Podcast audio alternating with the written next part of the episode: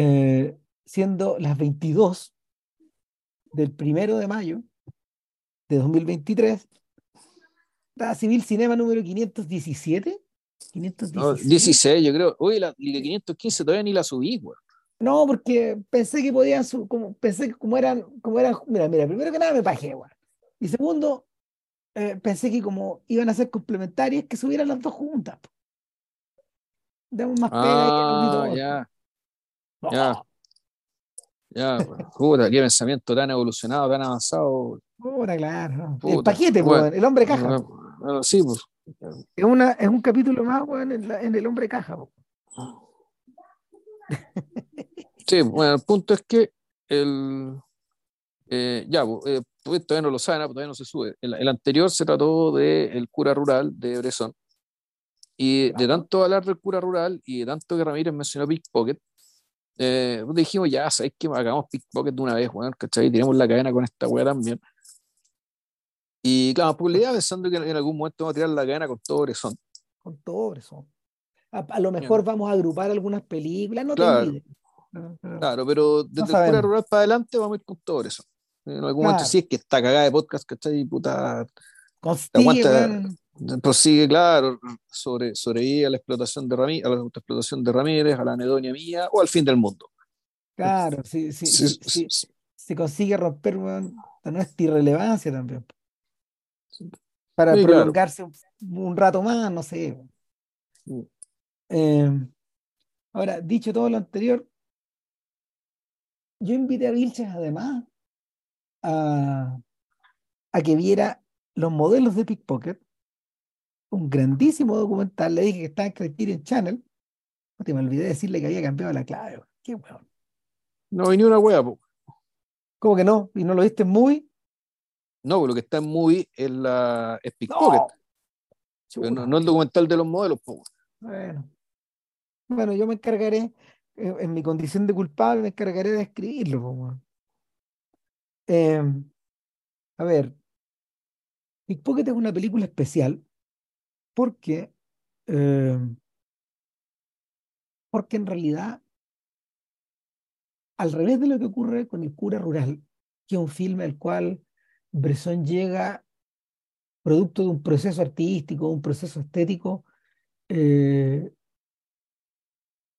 donde en el fondo él no tiene un poco, ya no tiene remedio. En el, Bresson es un señor muy mayor, en 1950, un ser que tiene la edad de nosotros, pero en esa era, o sea, ya prácticamente con la vida entera hecha, arriba a esta suerte de iluminación en torno al estilo trascendental del cual habla eh, Paul Schrader en su, en su tesis doctoral, que más tarde se transformó en este libro importante de, de los film studies de, de, la, de la década del 70, pero eh, en realidad ese manifiesto no cobra, no se hace carne, sino hasta el final de la década y mediante el estreno de otras dos películas. Un condenado a muerte se escapa, de 1956. ahí, fueron cinco años de maduración hasta, hasta, un, hasta un manifiesto hasta un manifiesto formal eh, más duro, más desnudo, eh, más aparente, y luego dos años y medio hasta el rodaje de Pickpocket, que es un bombazo. Es un bombazo porque eh, Bresson lo estrena eh, probablemente en probablemente en el instante más en el instante clave en la historia del cine sonoro europeo que es el, es el lapso que va desde 1957 a 1963 más o menos.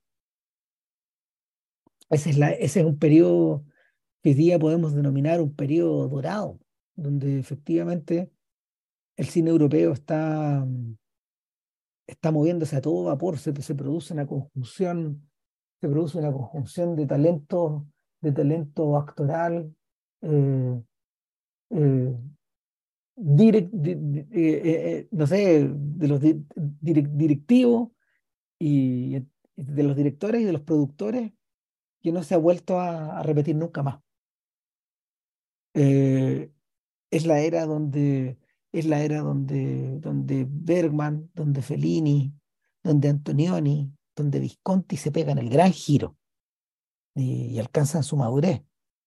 Es la era donde la Nouvelle Vague efectivamente eclosiona y sale de las páginas de Cahiers du Cinema hacia el mundo y luego se devuelve, eh, luego, luego pedalea al revés para desaparecer en un cine francés comercial que, que, mm, está como tirando brazadas, digamos, para poder, para, no ahogarse, eh, es el momento también donde es el momento también donde efectivamente vía, no sé, por el Festival de Venecia, por fin, por fin se entra en contacto con, eh, con, con, el cine japonés, eh, vía, vía Venecia, vía Berlín, y vi acá un poco también con el cine japonés, ya no de Misoguchi y de, y de Kurosawa, sino de Nagisa Oshima, de Hiroshi Kiteshigara, de, de, de, la, de la siguiente generación.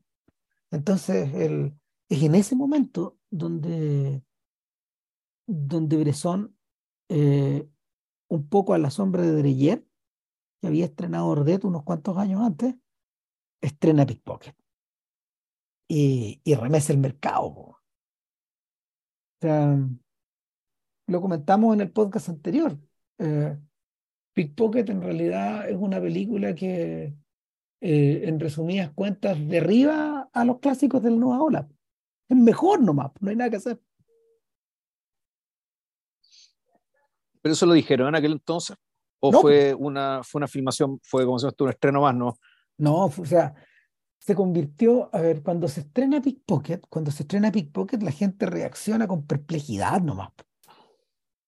Porque, porque en realidad el condenado a muerte se escapa, igual la puedes, igual, igual la puedes como hacer pasar por una suerte de película de acción. O sea, a pesar de que, a pesar de que es un filme em, muy disminuido en términos como de, no sé, de, de movimientos de cámara, de espectacularidad, de balazos y todo eso que, que, ese, género, que ese género comporta, eh, en realidad la forma en que se va construyendo la tensión eh, em, le hace competencia al Hitchcock de la época. Es un thriller finalmente. Toda la, toda la secuencia del escape es extraordinariamente tensa. Y aquí esa tensión en realidad está desplazada. No, esto es una, esto es una especie de, de estudio en abandono de, de, esa clase de, de esa clase de objetivo, de esa clase de, de recursos. Eh, Besson está pensando en otra cosa, se parece a Bergman, pero en realidad es más contemporáneo que el, eh, nos resulta más contemporáneo que el Bergman de esa época, se parece en algo a Antonioni, pero su lenguaje aún es más desnudo. Eh, es algo que, es algo que Godard intuye, pero que todavía no puede conseguir. Entonces, efectivamente, efectivamente es un, es un, salto al vacío.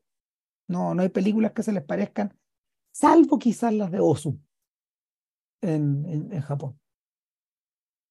O sea, y, y, y, y por ese entonces eh, hay plena seguridad de que Bresson no había visto, o sea, si había visto Osu, había visto poco y nada, a lo mejor Tokyo Story. Entonces, es desde ya un filme muy singular. Bueno, en la medida que está hablando de los géneros, es interesante que la película empieza eh, haciendo un disclaimer. Sí. El, donde, el, ¿cómo se llama esto? La, el tipo de personaje tanto el personaje protagonista como el personaje que lo va celando, digamos, el pago que lo va celando, en realidad uno podría pensar que son, eh, son tipos humanos recurrentes dentro de los polar franceses o las películas de bajos fondos que eran muy comunes. ¿Ya? Porque efectivamente había una fascinación con ese tipo de personajes, había una fascinación con el bajo mundo, digamos, que desde, desde hace muchos años, desde el millón, ¿cachai? Esto que conversábamos, estas películas que, eh, que compartían con las de Fritz Lang, eh, un poco el, interés de, de, de, ambientar la historia en un bajo mundo y un bajo mundo que también tenía sus reglas. Harry Claro, que tenían un, que eran donde, donde ocurría, había una especie de sociedad paralela, y donde, bueno, el, las tramas tenían que ver eh, un poco con la tensión que hay de habitar en esas normas y, habitar en las otras también. En una y en otra, digamos, y, tratar de violar una, pero tenéis que, tenéis que ceñirte a las reglas, a las otras reglas, porque si no, ahí sí que estáis mal. Ahí, ahí sí que vaya a perder.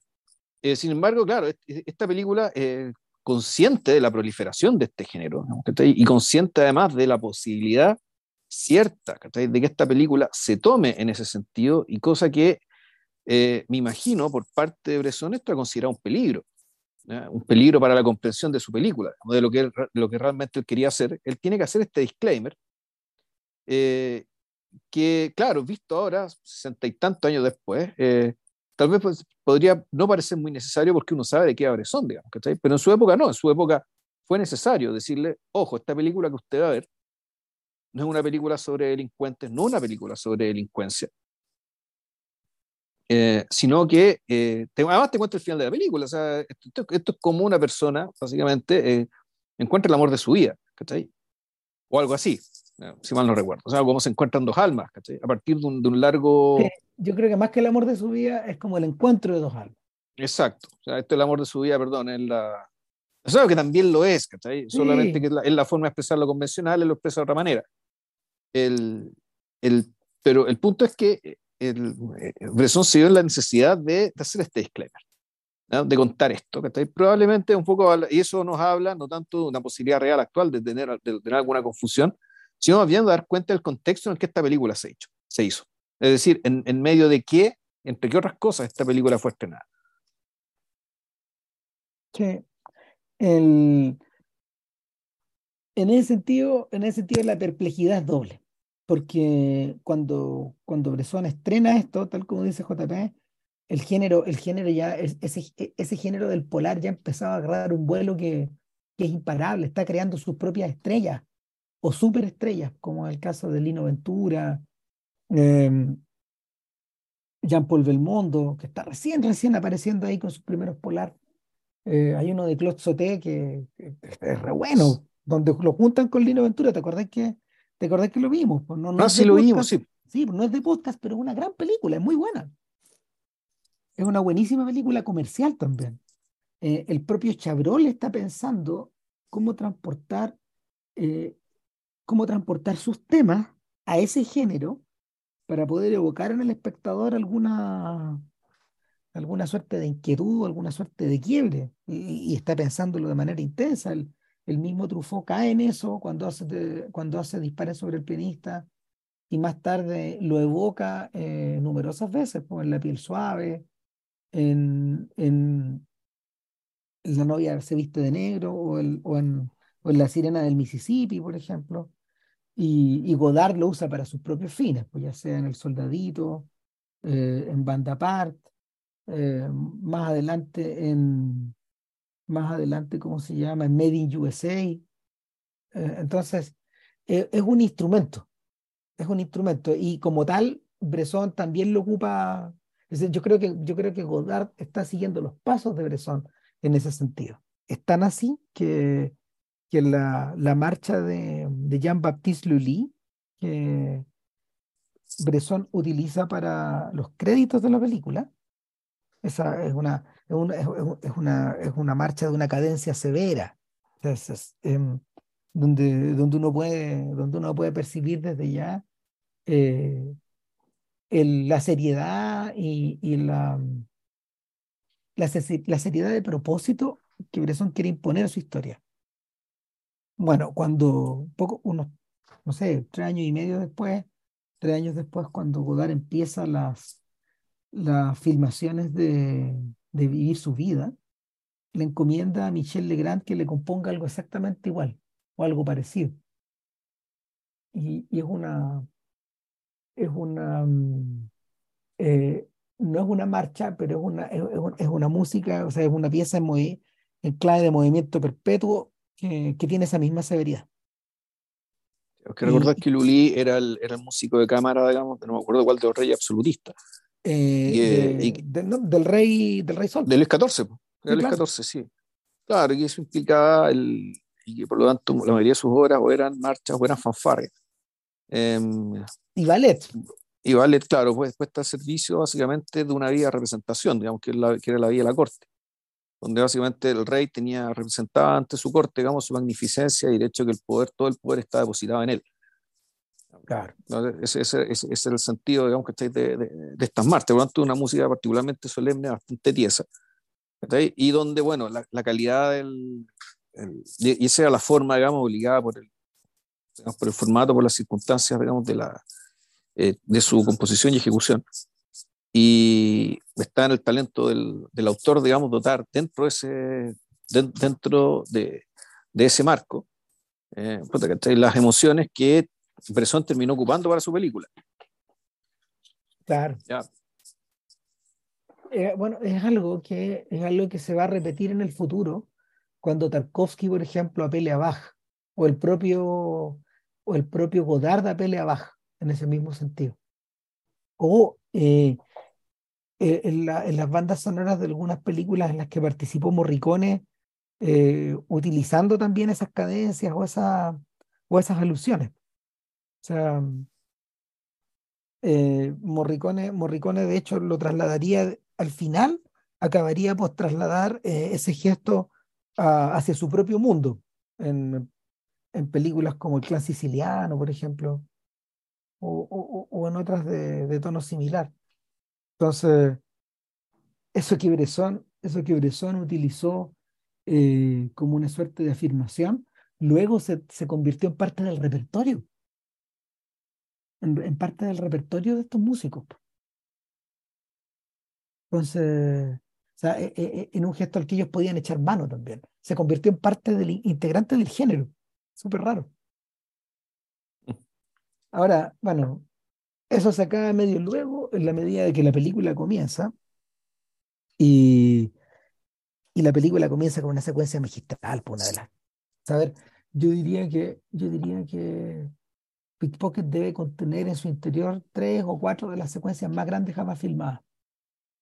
Y yo diría que este, este comienzo, filmado en el hipódromo, eh, da cuenta, de, da cuenta de, del tema de la película, de la, del propósito, del alcance, de la intensidad con la que está filmada, eh, de, una manera, de una manera magistral. No la cagó. Eh, en resumidas cuentas, si mal lo recuerdo, la película empieza con, una, con la imagen de un hombre escribiendo de nuevo, igual que en el cura rural, eh, en un cuaderno. El, tipo, el tipo escribe un par de frases bien tremendas, donde en el fondo él dice ¿no? que, corrígeme si me equivoco, porque yo esto lo estoy haciendo, la estoy haciendo de memoria, yo, no, yo la vi hace un tiempo atrás, pero, pero lo, que, lo que detalla nuestro personaje básicamente es una renuncia a vivir, a vivir en el lado legal, a, a vivir en, en, el, en, el, lugar donde en el lugar donde merodeamos el 90%, el 99% de la población. Eh, el, ofre... eh, yo creo que él eso lo da por sentado. O sea, él estaba contando en clave de diario, digamos, que él estaba básicamente había decidido irse a robar a, a, hipódromo estaba como en, ah. en, en, ese plan. La justificación de esa decisión la da después una conversación con otras personas. Y, y, y claro, la, eh, el ideario que está ahí es un ideario muy parecido al de Raskolnikov. ¿ya? De hecho, esta película mm. es, es Crimen y Castigo, o mejor dicho, es una, es una paráfrasis de, de, de esa novela en particular, del personaje principal de Raskolnikov, sola y, y también de los, algunos personajes importantes dentro de su entorno, eh, son, en cierto sentido, resignificados, ¿ya? Eh, para contar una, una historia en, en, lo general bastante parecida, aun cuando no está acreditado, que yo recuerde, que el guion esté basado en crimen y castigo. No, no está acreditado. No, pero es, eh, es reconocible bastante pronto. No de la forma en que eh, el Bresón del futuro va a acreditar eh, una mujer dulce y Cuatro noches de un soñador a, a directamente a, a. A claro. Claro, y es que hay que recordar que por aquel entonces eh, Dostoyevsky eh, fue utilizado directamente por, ya era utilizado directamente por gente como Visconti. Claro, la Noche Blanca.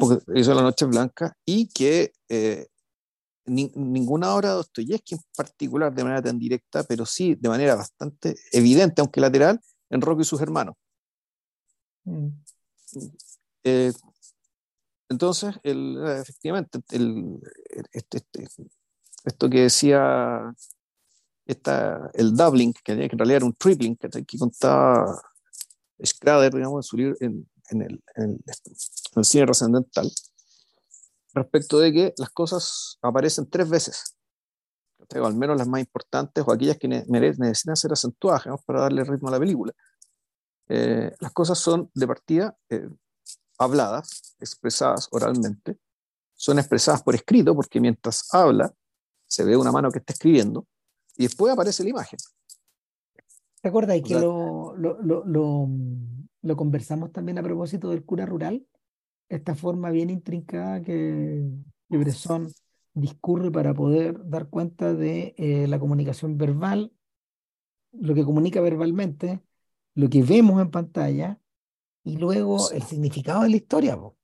Lo que vemos como grafía, digamos, lo que vemos como, como, escritura y finalmente después lo que entre comillas realmente pasó. Bueno, entre comillas, porque naturalmente toda una ficción. Y, y, y, claro, lo que realmente pasó, eh, y es lo que luego Ram, efectivamente, es un, esa escena es un prodigio, porque tú estás en el hipódromo y no necesitas ver ningún caballo. Eh, donde no importa, no importa saber qué está pasando en la pista.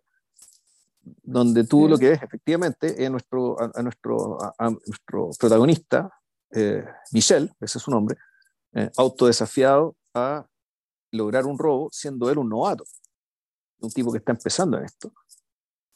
Y donde a, mí me impresionó mucho la, la, disposición del espacio y de los cuerpos que, que en fondo sentido se lo oponen a él que están, están puestos de espalda, eh, pues están todos mirando, mirando hacia la, hacia la pista. Y Michelle también está mirando hacia la pista, o, finge que está mirando hacia la pista, en realidad se está arrimando a alguien a quien le va a robar. Y, sin embargo, a una mujer, a una señora de la burguesía, claramente, eh, bien vestida y con modales o genuinamente o fingidamente distinguidos, eh, yo no sabría distinguir, eh, tratando de robar ahí, y que, y que en, esa, en, esa forma de disponer estos cuerpos para esta escena, efectivamente solo se logra eh, contemplar mucha tensión. Por, una parte, esta oposición que les decía, de Michel contra todos los demás. Y este contra todos los demás, que en el fondo son cuerpos, obstáculos, son un poco, son una especie de accidente geográfico, pero que al mismo tiempo lo, en cierto sentido, como lo, lo, lo envuelven, lo, lo atrapan. Eh, entonces, eso desde el punto de vista la, de la disposición espacial. Y por otra, el, ya, el, el, suspenso y los movimientos y la coreografía de las manos con los objetos, los movimientos, haciéndolos, eh, haciendo coincidir o no con la posibilidad de que esta persona, la, la, víctima, digamos, se dé cuenta de lo que está ocurriendo. Bueno, aquí también entran en, entran en, en, juego tres elementos. Eh, tres elementos que son, eh, a ver, objetivamente visuales, no cosas que no estén filmadas. Hay, quizá habría que aclarar una cosa entre medio, es que, es que al revés de lo que ocurre con el cura rural, donde, donde incluso eh, la mirada del actor, eh, la gestualidad física del actor, evocaba algo que no estaba ahí, podríamos llamarlo lo invisible, tal como JP lo mencionaba en el podcast anterior eh, pickpocket existe, yo diría que un 90% en el, en el ámbito de las cosas, de los, o hablando el lenguaje tomista, en el ámbito de lo sensible, básicamente. Es decir, lo que podemos ver, o lo que se puede tocar, o lo que se puede percibir. Entonces, eh, ahí hay una trilogía. Toda la película está filmada en espacios reales, en lugares, está filmada en el hipódromo, sin mostrar los caballos, pero es el hipódromo. Está filmada eh, en una, está filmada en las calles, eh, está filmada en el metro, adentro del metro, es insólito porque, porque efectivamente sin restregarnos en la cara el neorealismo, lo está subvirtiendo, le está dando otra vuelta más. Bresson está yendo, Bresson en su representación de la realidad está yendo más allá que, que Rossellini. Lo está estirando, o sea, está, eh, lo está estirando hacia una, hacia otra, hacia otra dimensión. Bueno, esa es una cosa.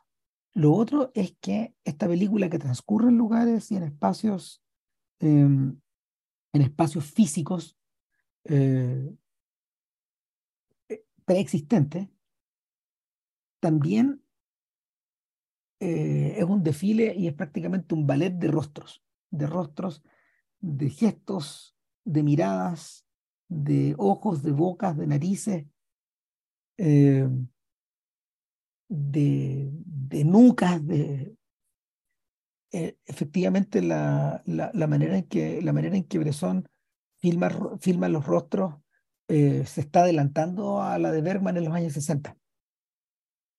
Es como si Bergman hubiera tomado nota de estas cosas, porque, porque cuando, uno, cuando uno ve las películas de Bergman, antes de Pickpocket, cuando uno llega hasta, no sé, Noche de Circo, ponte tú, eh, o no miento, si vais más para adelante, hasta, hasta, hasta el séptimo sello, por ejemplo, o La Fuente y la Doncella, ya eso a 60 ya, eh, hay un marcado contraste a lo que viene después, a la trilogía, al, a través de un vidrio oscuro, el silencio y, y luz de invierno que alguna vez les hicimos en el podcast. De ahí para adelante cambian los rostros de Bergman. Y tú decías, ah, este buen vio pickpocket. Eh, y lo tercero son las manos. Eh, esto, lo, esto lo señaló un crítico estadounidense, Joe McElhaney, un profesor, un académico. Él dice que en realidad uno podría hacer hasta un documental en torno a la forma en que Bresson filma las manos en Pickpocket. Eh, la posición de las manos respecto del axis, de, del axis del plano, como, de cómo lo construye, eh, su posición respecto del centro, de los bordes, del arriba, del abajo, la posición de las manos respecto de los otros objetos en el plano, eh, los bolsillos, las libretas, eh, las chequeras, las maletas, qué es lo que estas manos toman, qué es lo que estas manos sueltan, cuando las manos se juntan. es, realmente, es realmente alucinante porque Bresson está tan consciente de eso que uno de los póster importantes de Pickpocket es precisamente la, el, momento en que, el momento en que una mano está tomando una cartera, pero la mano al mismo tiempo está filmada, eh, toma la cartera casi como imitando el gesto de Leonardo de los, de, los Cristos de Leonardo. Con, los dos, con los dos dedos, con el dedo anular y el dedo meñique eh, ¿cómo se llama? Contra la palma y, lo, y los otros tres dedos hacia arriba. Entonces, eh, esa, ese énfasis en las manos es tan frontal, eh, es tan deliberado, que uno no puede imaginarse, que uno no puede imaginarse un cálculo extremo a la hora de pensarlo. Entonces, el, eso también transforma la película, esa otra trilogía. Los espacios, los rostros, los, los las manos.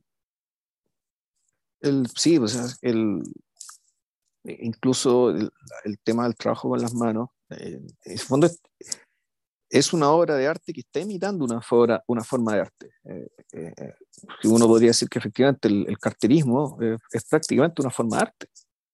En realidad.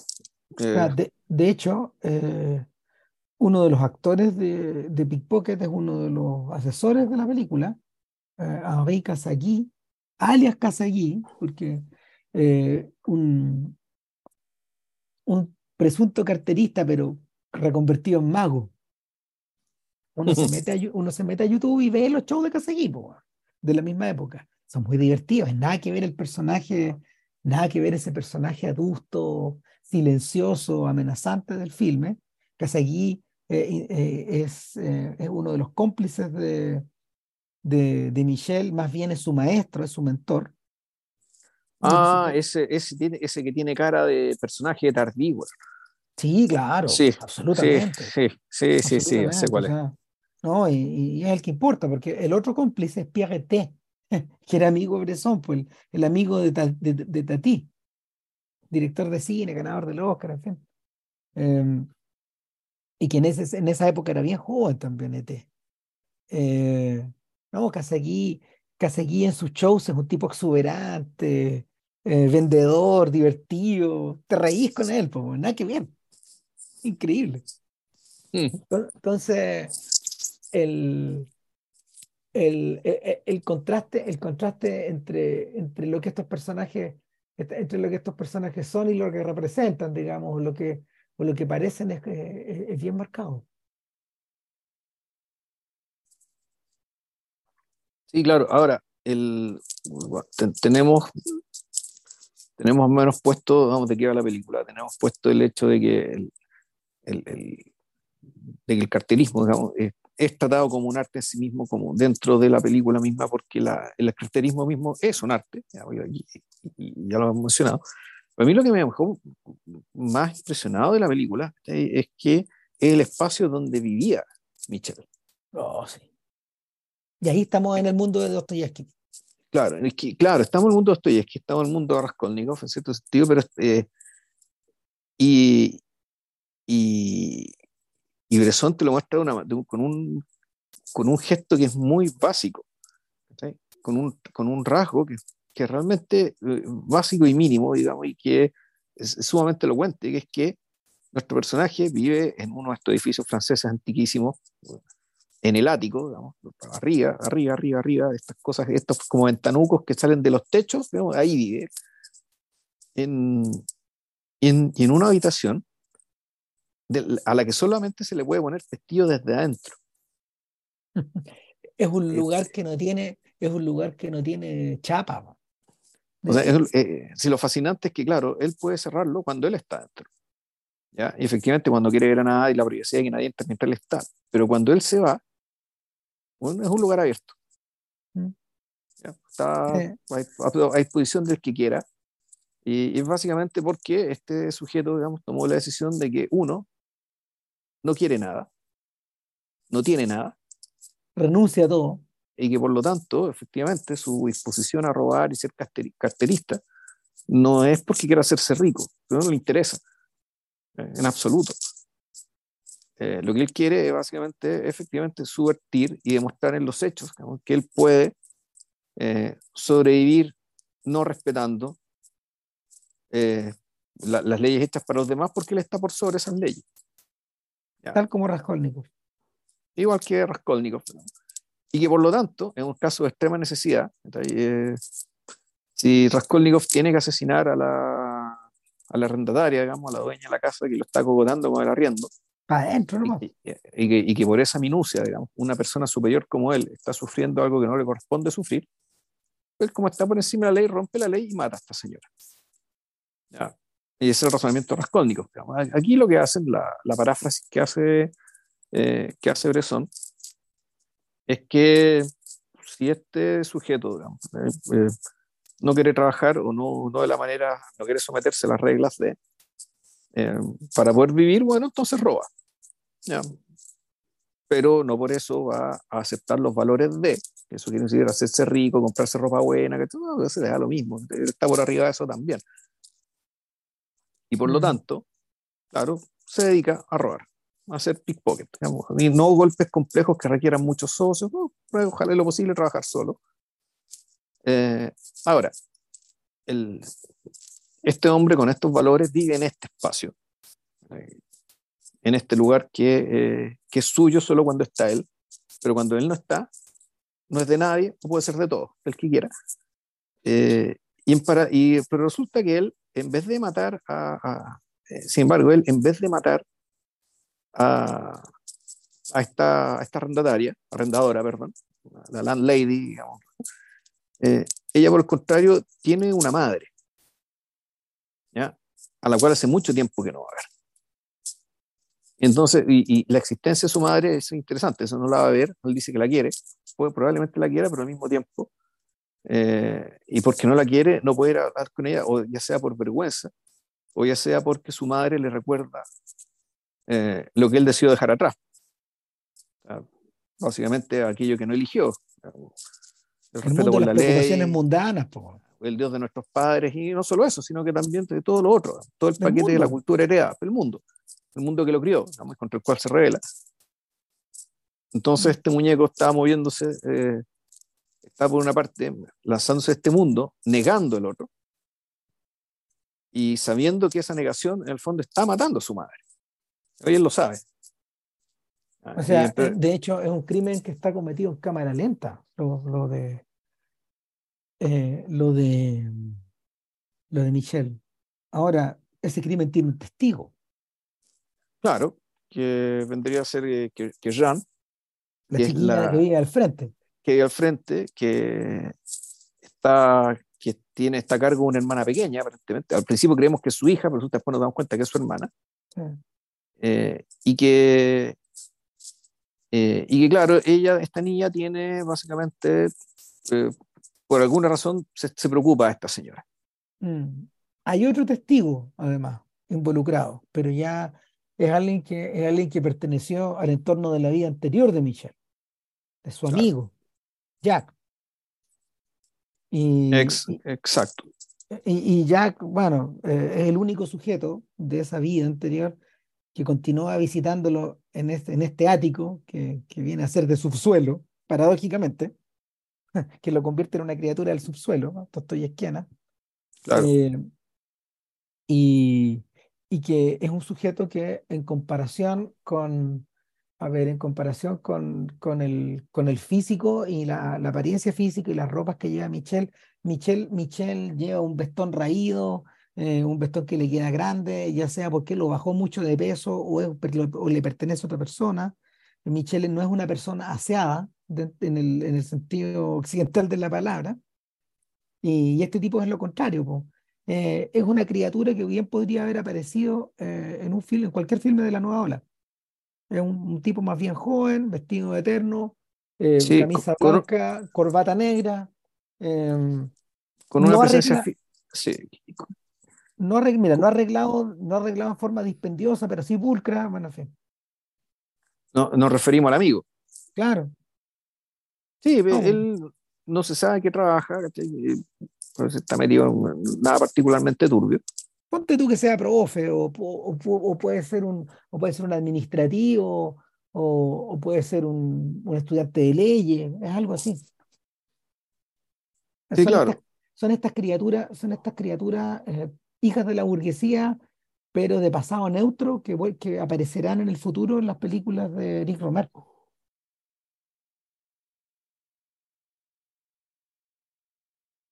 Entonces, eh, claro, pues este tipo, este tipo primero que nada le dice, bueno, o sea, no, por un lado, si Jan le dice visita a tu madre, este otro, este este sujeto le dice eh, busca tu trabajo, sale de esta rotonera, eh, y es más, se lo, lleva, se lo lleva, a veces le invita a tomarse una cerveza a, a, una, a un local y, y, con él mantiene, con él mantiene una suerte de combate de combate moral también.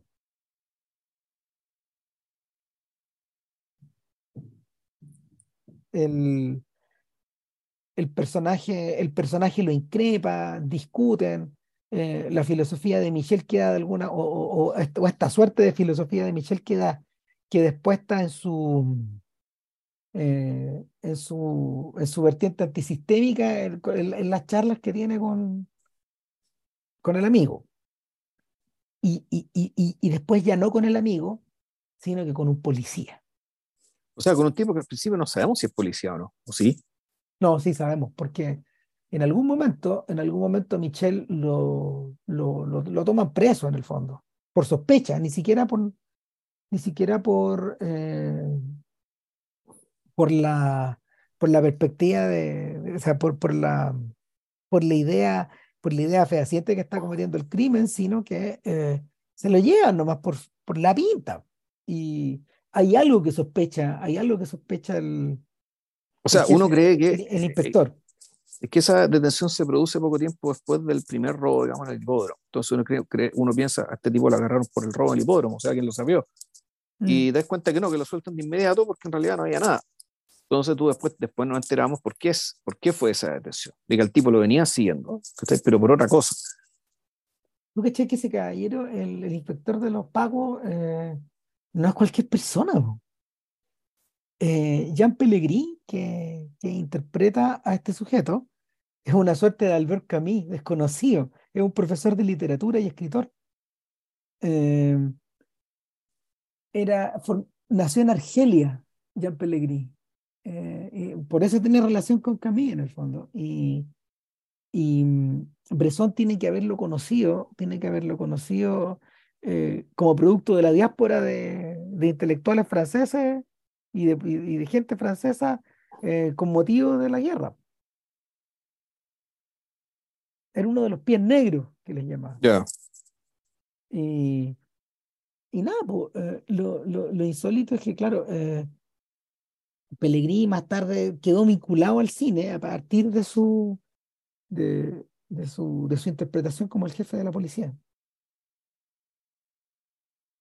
Eh, y por, por, lo mismo, por lo mismo, la autoridad con que la autoridad con que dice los diálogos y enfrenta, enfrenta este Michel que, del cual él, él, intuye lo que está haciendo, pero por otro lado intuye eh, lo que se está perdiendo en el mundo por su renuncia al mundo, eh, lo vuelve particularmente urgente. Yo diría que es un personaje que a la larga, a pesar de que tiene menos tiempo en cámara, se vuelve más importante que el amigo.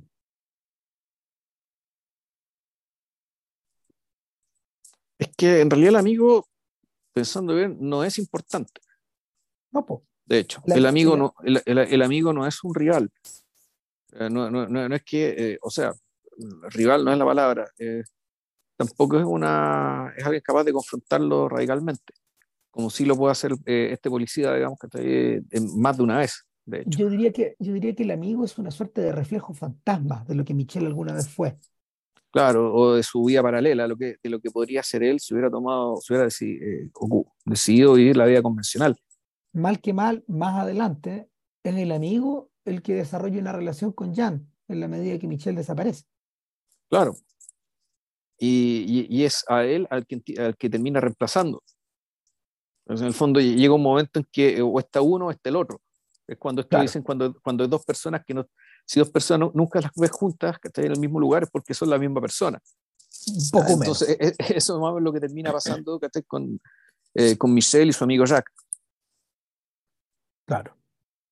Ahora, eh, lo interesante es que eh, Michelle emplea una gran cantidad de energía. A Michelle nunca, prácticamente nunca lo vemos, a ver, salvo estos momentos en que eh, eh, él está con el inspector eh, y con su amigo, con su amigo en, en, este local, por ejemplo, están tomándose una cerveza o están, o están tomando un café, prácticamente Michelle no come, no duerme, no va al baño, no, no participa de, de ninguna, a ver, no participa de ninguna actividad que podamos reconocer como humana o mundana. Siempre está en tránsito a o haciendo cosas que están fuera de. Hay un cuidado en, en convertirlo en una especie de alien, de, convertirlo en una especie extraterrestre. Bueno. ¿O es una alien o es una Z? Claro, es, es una, una de dos, o son las dos cosas, no sé. Eh, no está claro todavía, porque, porque también, a ver, también hay que ponerse en el contexto.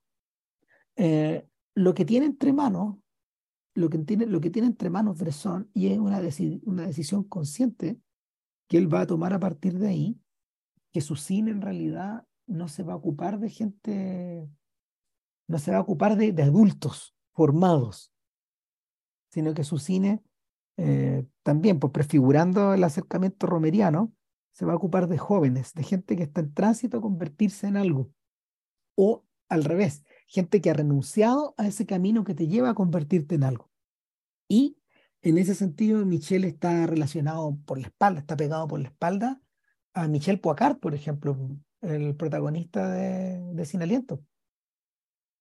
Y está pegado por la espalda a, a este Antoine Duanel que está creciendo en pantalla en esos mismos años. Es un rebelde, pero, pero o, es alguien que está fuera del sistema, o es alguien que renuncia al sistema, pero de una manera distinta a la de estos jóvenes de la Nouvelle Vague. La rebelión aquí es existencial, es profunda. Es radical. Sí, eh, mal que mal, el, la Nouvelle Vague es, es un producto generacional en buena medida. Entonces ahí su, su rebeldía eh, tiene que ver básicamente con una, incomodidad de, de, la gente de su edad en esa época. En, claro, lo de, lo de Bresson es la misma, es algo ya por un nombre metafísico general, digamos, y que puede, se puede haber dado, digamos, en el Petersburgo de Dostoyevsky, que de hecho se dio, eh, o, en el, o en este París, digamos, que estamos viendo ahora. O sea, estamos viendo eh, el, los años 60 y que va, va, va a reaparecer cada cierto tiempo, supongo. O sea, el, lazo, entre Dostoyevsky, Bakunin y los anarquistas, eh, el lazo que puede existir entre Michel, em, los revolucionarios de los 60 y los terroristas de los 70. Claro, bueno, y ojo que en realidad lo que está haciendo eh, Dostoyevsky es denunciar a ese tipo de gente. Así es, claro, porque, o sea, él, venía de vuelta. Era contemporáneo Bakunin, ¿no? Eh, puede ser, pero él, Dostoyevsky fue un radical, estuvo a punto de ser fusilado. Y no sé si era, si era provenía, digamos, de, de, esa raigambre, pero cuando, cuando Dostoyevsky escribe Crimen y Castigo, y cuando escribe Los Demonios y, otras obras por el estilo, era básicamente para no, no, no denunciar en términos, no, de, no de mandarlo a la cárcel, echarle a la policía encima, sino decir, bueno, básicamente este fue el error que yo viví. Eh, y, y, esto es hacia dónde me llegó. Por aquí pasa. Ah, igual fue la salida que encontré. Mm. y, la salida, básicamente, la misma salida de Bresson. Y por eso es que eh, Bresson lo escoge. A mí, me, a mí lo que me impresiona, lo que me impresiona tremendamente de esto es que, es que Bresson eh, experimenta, experimenta la Nouvelle Vague, esta especie como de esta especie como de cazuela que empieza a cocerse a fuego lento desde finales de los 40. Y en esa década en esa década finalmente termina con dar por la... Bresson dice, a ver, parece esto, parece, esta juventud parece la, la sacada de, la que, la que vamos a ver, la, que nos va, con la que nos vamos a encontrar, por ejemplo, en un filme como Adiós Filipín, de Jacques Rossier, pero también, pero también es esto otro. Y le chunta medio a medio junta medio a medio, porque, porque claro, los radicales, radicales como Michel van a ser los que en el fondo, no sé, van a fundar Septiembre Negro o, o, el grupo la Brigada Roja, o las Brigadas Rojas, ah, son ellos. O, o, el MIR, por ejemplo, acá. O sea, gente que efectivamente eh, hicieron, tomaron una decisión consciente ya, ya de no pertenecer a ningún gobierno, a ningún partido, no, no, no, no, Sí, ahora hay que, hay que, hay que, hay que hacer una salvedad. Estoy convencido de que, claro, la resolución es la misma, pero todo el, Michel en ningún momento hizo, ningún, eh, hizo la magia de formar ningún partido político, ni ningún movimiento, nada. No, eh, nada. Pero, pero yo siento que, yo siento que la, la, la, intuición va en esa dirección. O sea, dice, este es el tipo de persona. O sea, lo vamos a encontrar, las vamos a encontrar después a estas personas en otras, eh, en otras situaciones, pero el germen parece estar acá. No sé. ¿Mm? Eh, ahora bien, por la inversa, cuando uno está, cuando uno está observando a Jan, que finalmente eh, es su gran contendora en la película, ella, ella, es el, ella es el otro polo, ¿qué es lo que vemos? Es una persona que efectivamente tampoco parece estar viviendo inmersa en el mundo o cuál es el mundo de Jan. El mundo de Jan es el piso donde vive. Existe de la puerta de su casa para adentro, cuidando a su hermana, en el corazón de esta familia que nunca vemos. Y por otro lado, con la señora que vive al frente, con su vecina, con la madre de, con la madre de Michelle a la que le presta ayuda hasta que ya no da más, hasta que la situación, hasta que la situación se desborda y ya tiene que ir a llamar al hijo, al hijo pródigo. Ya, no, ya, no, parece inserto en el mundo tampoco. Eh, no, bueno, de hecho, el, si, vamos, jugamos a la estructura, claro, ya nada más, en cierto sentido, se convierte en la hija adoptiva de esta señora. O sea, ella termina ocupando el lugar de, ella, ocupa el, lugar de, el lugar de Michelle. Eh, ante, ante la madre, vuelve a pasar lo mismo esto cuando dos personas no están juntas en el mismo lugar es porque son la misma persona. En este sentido, eh, Jan y Michelle eh, son el hijo que esta señora tiene. A veces está uno y casi siempre está una, casi nunca está el otro. Eh, porque porque básicamente a su vez, eh, Ran tampoco tiene madre, o si la, si la tiene es como si no existiera, un padre alcohólico perdido, digamos que en el fondo es la, mm, la nada. Ahora, el personaje de Ran me interesa mucho porque la primera vez que se la ve, eh, este, eh, es, muy, es muy notorio que ella no pareciera estar hablando, sino que está muy doblada la voz. No sé si te acordás de esa escena, cuando, cuando, cuando Michelle la conoce, la encuentra en la escalera, ella está siempre de espalda,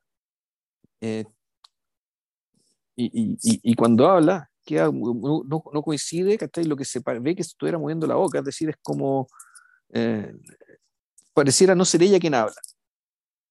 Pareciera que esa voz no pareciera venir de ese cuerpo. Mm.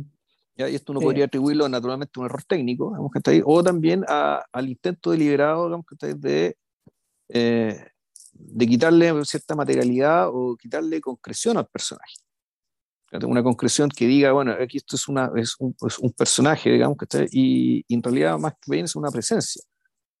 ¿ya? Y aquí yo no metería en la, teoría, en la teoría del modelo, yo metería acá con ella, porque, porque con ella... Es un, personaje del cine trascendental, eso es. Exacto, exacto. ¿No? Y es tratado así desde el principio. El,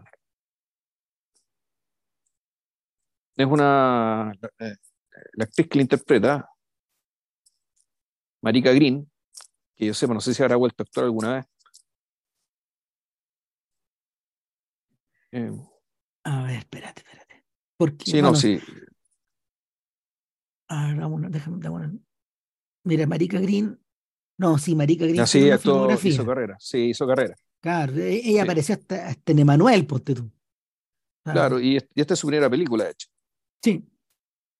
Sí, una persona descubierta por Bresson. Bueno, eso es algo que Además, eso es algo que se repite en el fondo Bresson, tal como de Sica y los maestros del neorealismo eh, encontraban rostros eh, y de alguna manera universalizaban rostros. Entonces los volvían los volvían inolvidables. Como el profesor que interpreta a Humberto D, ponte o el padre que termina robando las bicis, el de Sica.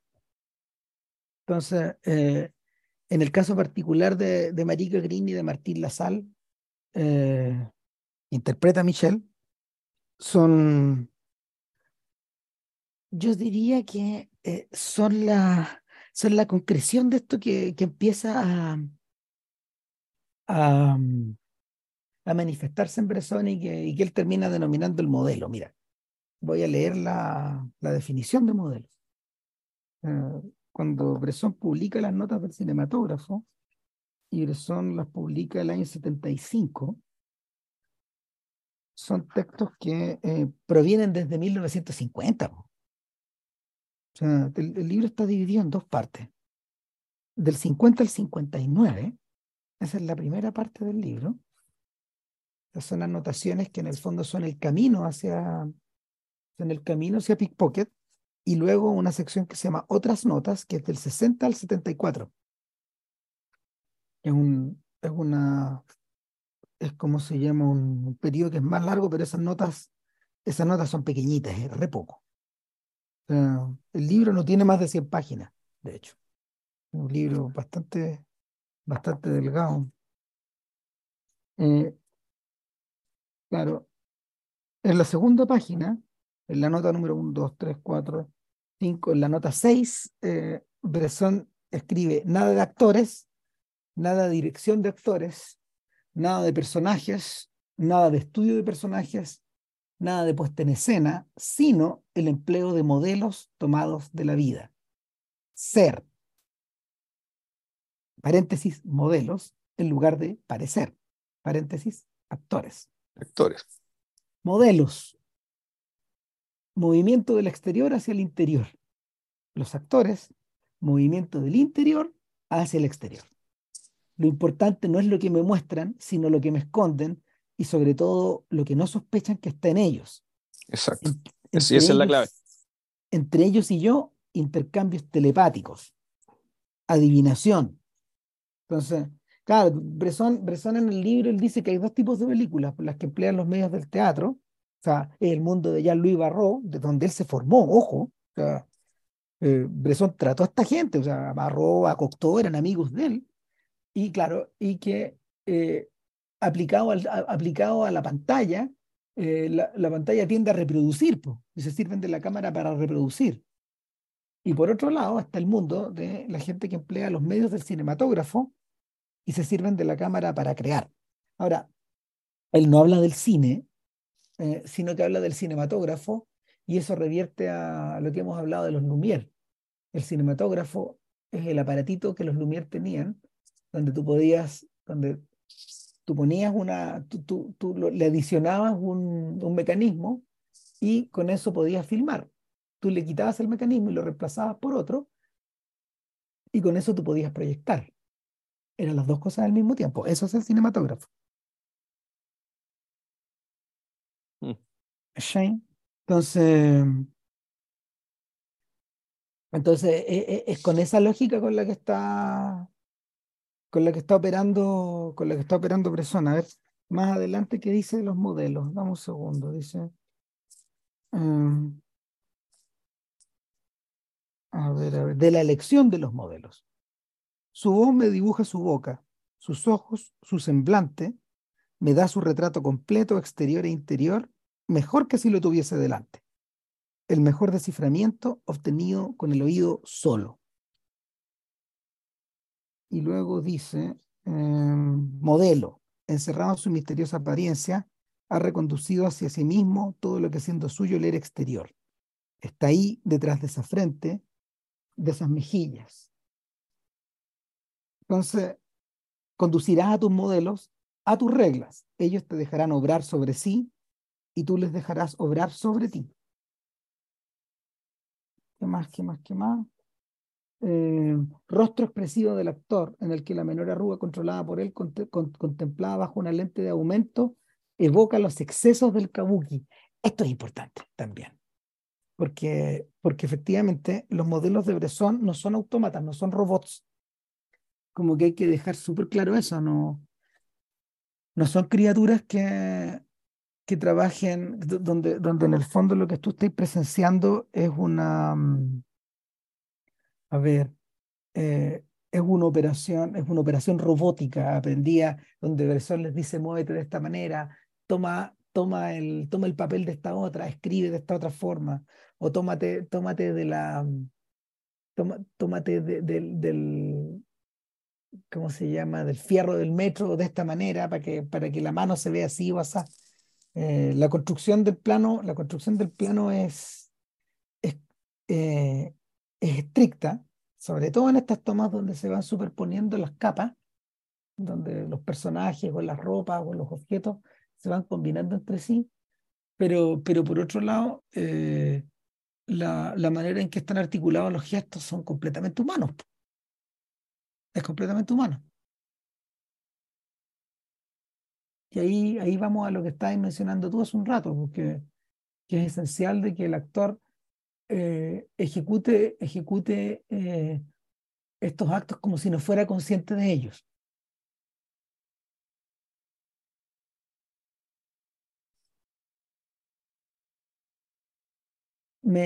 Pensando en eso, me acordé de una frase que, que Donald Fagen, eh, uno de los músicos de Steely Dan, pronuncia a propósito de las sesiones de grabación de Ella, que es un disco del 77, que es una es una de las cumbres del pop y de, del jazz, del jazz utilizado con la lógica del pop. Y es que eh, él y su compañero Walter Becker componían y arreglaban las canciones y luego llamaban a sus modelos, que eran los, los músicos sesionistas. Entonces, eh, el músico sesionista trabajaba sobre la canción, eh, aportaba su particular personalidad en los instantes donde, en los instantes donde había, no sé, pues, improvisaciones o al revés, de los instantes donde tú ibas leyendo los arreglos de la partitura, pero ellos finalmente optaban, por eh, trabajar con estos modelos de manera modular. Entraban y sacaban los no, no, ellos no editaban los solos, pero sí podían grabar 10 solos con 10 músicos distintos. Y, se grababa una y otra vez, una y otra vez con un método medio parecido al de Bresson, donde finalmente eh, la toma que quedaba era la toma desde la cual ellos ya no eran conscientes tocando. No había una, no había una, una, o sea, los tipos cuando los entrevistan en el documental dicen, ¿sabéis que esta toma que está en el disco yo no me acuerdo de la tocado? O sea, la tocamos tantas veces que ya no sé cuál es, pero más importante aún, eh, lo que quedó ahí en el fondo es producto como de una, de una, mm, de una suerte como de acto automático, donde finalmente, donde finalmente la, mi yo está completamente subsumido en la canción. Y es un poco lo que pasa con Bresson también. Obtienes una presencia trascendental eh, negando el método de Stanislavski. Por ahí va. Claro, va por ahí, pero, pero para eso yo creo que en el caso, el caso de él, tú dices que esto es parte de la voz, ahí. Ahora, el tipo humano del el tipo humano de, de Michelle es un tipo humano que de todas formas igual era bien era reconocible. Es decir, era un tipo humano, tú parece un poco al de Henry Fonda y al de Monty Clift. ¿no? Estaba hablando de ese tipo de, ese, ese tipo de individuo. Eh, claro. Que eso, claro, eso, claro, no quiere decir mucho. El caso, yo creo que el caso de Jan es más radical, eh, en el sentido de que el, de que de todas formas, la, eh, por, mucho, digamos, que haya elaborado este método, este método del modelo, digamos, de sacar de adentro hacia afuera y qué sé yo, yo creo que es radical la importancia de la belleza de la actriz, eh, pero una belleza tratada como vehículo de virtud. Mm. Es, eh. decir, e, esto, yo, viéndola a ella, digamos, viendo a ella y viéndola ella, viendo las características que, el, que la misma película le atribuye a través de su conducta, yo me acordaba básicamente de lo que de, de Shallow mm. Esto, esto, es como si pudiéramos ver, es como si pudiéramos ver la belleza física, la, la, belleza espiritual de las personas a través de su físico. Claro. Y con Jan es muy evidente. Eh, es medio parecido, es medio parecido al, al, método que ocupa Malik. ¿Te acordás que cuando hablábamos de Malik? Malik trabaja con gente bella o físicamente mm, o cuyos rasgos físicos son muy particulares. Y, y, y, y agrega una cosa más. En el caso de Malik tienen que ser eh, estrellas o actores conocidos. Él necesita que sean eso. Claro. Lo busca, lo busca deliberadamente o sea, o para montarlo, o, para superarlo, o para negarlo, para negarles el mito.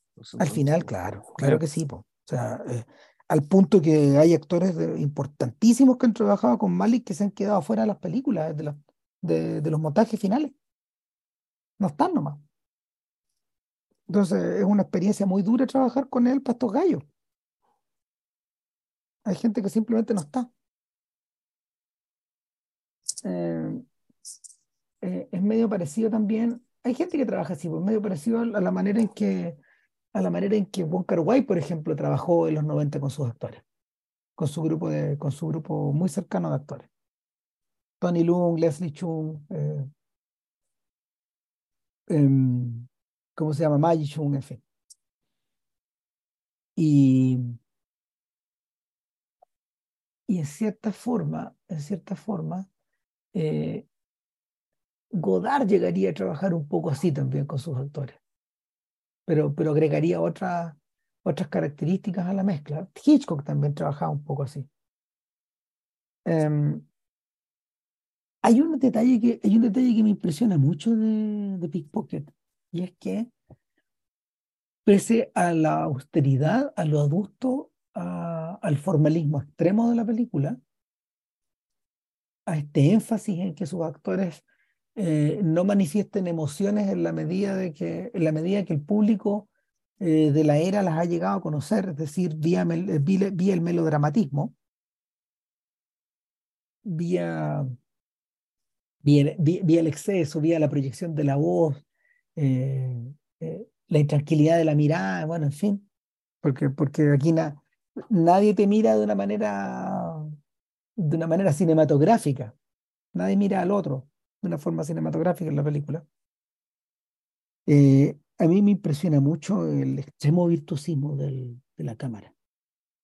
O sea, la, la cámara de León de, de León Burel eh, eh, es apabullante. O sea, lo, lo, más, lo más increíble es que Burel era un señor muy mayor. Burel, no, Burel era 10 años mayor que Bresson. Pertenecían un poco a la generación. Si uno piensa que, que la generación esta parte con Chaplin, ponte tú, y, termina, con, termina con Houston, de alguna forma. Es un lapso como de 25 años, 20 años más o menos. Gente que nace en los mil, al final de 1880, 1890, y, que, y la gente que nace como a, como a mediados de la década del, del, del 900. Eh, Burel es un señor que, que había filmado eh, Jacuz y La Rue con Abel Gans, y que luego hizo, hizo cámara también en, en Napoleón. Es un tipo que había filmado con Marcel Lervier, que, es un, realizador importante de, del tránsito del, del sonoro, del, del mudo al sonoro, y, y, que, y que había hecho películas había hecho películas, no sé, o sea, gente con, gente, como Yves Saint ponte tuvo Marc Alegret, que hacían películas como normales en el fondo. Eh, el acto, de, el acto de, de, ocupar a Burel es medio similar, de que Bresson en el fondo ocupe a Burel eh, eh, ya hacia al final de su carrera, al final de su larguísima carrera, porque esta es una carrera que parte, parte el año 15, más o menos. Eh, es similar a la operación que Raúl Ruiz hace cuando recluta a, cuando recluta a Henri Alecán para filmar películas a finales de los 70. Es más o menos parecido, ocupa, ocupa un realizador de una era, de una era, de una era previa del cine para, para, para hacerlo trabajar en un esquema totalmente distinto y contemporáneo pero utilizando estas fórmulas antiguas. Entonces, el, Burel ocupa las propiedades de la luz, se ciñe a estos escenarios más bien estáticos de Bresson, pero cuando mueve la cámara, ¡oh! Lo hace con una velocidad, con una precisión, con una intensidad, la que ya se quisieran los camarógrafos de Scorsese. O sea, hay, tomas de, hay tomas de pickpocket que Scorsese plagió en su carrera la manera en que mueve la cámara. hay, hay, un instante donde, hay un instante cuando, cuando Jan manda a llamar a Michelle, eh, porque le dice, tu mamá está muy mal. O sea, este loco eh, lee el mensaje que se ha quedado, que, que él, por el cual, pues, por encima del cual él ha pasado numerosas veces, porque era un mensaje que está puesto tirado, tirado bajo la, la puerta. Bajo la puerta. Del que él ha pisado, digamos. Eh, este tipo, hay corte eh, lo vemos bajar y después lo vemos, eh, vemos, ya hay una, toma, hay una toma frontal de la calle donde pasa un tranvía y del tranvía se baja Michelle y la cámara hace un gesto, hace una especie de, hace una especie de S, casi en tres dimensiones, que se va, que se va acercándose a nosotros, va retrocediendo, nos va introduciendo un espacio de la afuera hacia el adentro y lo hace de una forma, lo hace de una forma alucinante. Eh, eh, eh, es un gesto de una elegancia y de, una, y de un dinamismo desquiciado. Y, y además va puntuado por, una, por un énfasis que, que bueno, cuando, cuando estuvimos desmenuzando Pickpocket en una clase del, del Cine Club, eh, o sea, también lo pusimos harto de manifiesto y es que eh, Bresson filma el antes y el después y eso es clave en la eso es clave en el cine trascendental. Me imagino que me imagino que Schrader toma nota de ello cuando Bresson empieza a filmar antes que el personaje entre en cámara, de manera que tú ves la puerta, ves la habitación vacía y luego la cámara permanece, la toma permanece cuando el personaje abandona el espacio. Entonces tú tienes el, tú tienes el, espacio deshabitado, luego habitado y después deshabitado. Claro, pues el, lo interesante es que en un montaje normal, aquí lo importante es la acción, es decir, lo que el personaje hace. Mm. Entonces el personaje sale y lo que pasa con el espacio no importa porque estamos siendo el personaje. Claro. Eh, allí efectivamente hay una decisión de, eh, de, de, centrarse en el espacio, en, esos distintos tiempos. El espacio importa, claro. Claro, el espacio importa y además eso además te da, te cambia el ritmo también. Porque naturalmente que en la medida que ya decidiste no seguir al personaje siempre, digamos, o centrar todo en lo que el personaje hace, es porque lo que importa en realidad es otra cosa. Y eso además tiene una consecuencia en términos de qué es lo que estás viendo qué es lo que está siguiendo y con qué velocidad ocurren las cosas. Y, estamos hablando de películas que no son largas. ¿Cuánto dura esto? ¿80 y algo minutos? ¿79? No sé. Yo no diría que menos. Eh, sí. A ver, déjame mirar. 75 minutos. O sea, una hora y cuarto. Mamita, sé. Una hora y cuarto. Y que en fondo tú dices, bueno, pero si, si sacaras todas estas escenas en que el personaje sale, antes que el personaje entra, en la, película, ¿cuánto? ¿Cuánto duraría en realidad? ¿Le quitáis 10 minutos? No sé. No sé, vaya a saber, pero el punto es que el, eh, son importantes estos tiempos, son porque también te marcan un ritmo. Eh, te marcan un ritmo que tiene, que naturalmente tiene un sentido. Ya, ahora, volviendo al turno, a, esta escena, digamos, cuando Michelle va a ver a la madre, yo viendo la película decía, cuando lo reciben, lo reciben con una toma que la toma está centrada en él, la voz aparece la voz de la madre, pues ni siquiera, ni siquiera antes de que aparezca la voz, la cámara está puesta como al lado de la madre. Entonces, asumimos que Michelle se está enfrentando, digamos, a este gran temor. Claro. Y, y uno viendo esto, así, ¿van a mostrar a la señora o no? ¿Es necesario que esta señora, que esta señora sea vista o no? Eh, yo creo que, yo, yo creo, a ver, sigue, sigue nomás, sigue por favor. No, claro, la película toma la decisión de mostrarla, pero la muestra tan poco, le dice algo muy importante, pero veo que después de ver la escena digo, no habría quedado mejor si a la madre no la muestra. Y solamente se la escuchara. Mira, dado que, dado que el personaje, perdón, hicieron la idea de que, de que la, señora que interpreta a la madre no es una persona que tenga una, una, una presencia que te la vuelve inolvidable. Y donde tal vez habría sido más, eh, ¿cómo se llama esto? Más impresionante, o bueno, que ahí está el punto, digamos, el, eh, que aquí nos, ya nos meteríamos en, la las reglas del drama y no del cinematógrafo, que, La, que la cara de, que, el rostro de, de, Michelle viendo a su madre hiciera todo el trabajo. Pero eso implicaría, digamos, ya salirse un poco, salirse el método. El, yo creo que, yo creo que eh, ahí, es donde, ahí es donde topamos con una, a ver, con una, con un tema yo creo que central a la, a la propuesta de Bresson y es que en el fondo, yo creo que tú lo, tú lo dijiste recién, la película no busca impresionarte. ¿Cachai? Es distinto a la, es distinto a la lógica con la que opera Tarkovsky, que en el fondo estas películas genuinamente te, te sacan de ti. Eh, te impresionan en un sentido profundo. Acá no. Acá, eh, en realidad, lo que llama la atención es lo anodino de los lugares y de los espacios, pero la intensidad con que eh, la mirada de Bresson las carga. Y, la intensidad que Bresson consigue, no lo consigue llamando la atención sobre sí mismo o sobre el estilo. Es como si él intentara borrarse de esto para que quedara solo lo que está delante. Eh, eso no podía hacerlo todavía en el cura rural, porque, porque efectivamente el estilo de interpretación del chiquillo, ¿cómo era que se llamaba? Espérate. El estilo del chiquillo era, eh, específicamente, específicamente dramático. O sea, su mirada recordaba a la mirada, eh, a la mirada heroica de, de algunos, ¿cómo se llama? De algunos, eh, de algunos roles que uno ha visto en el cine francés antes. O sea, Claude Ledoux, así se llama este, este actor, efectivamente era el que venía de la escuela de Barroco, del teatro. Entonces servía, servía específicamente para los propósitos de para los propósitos de un Bresson que necesitaba un rol dramático en esa película.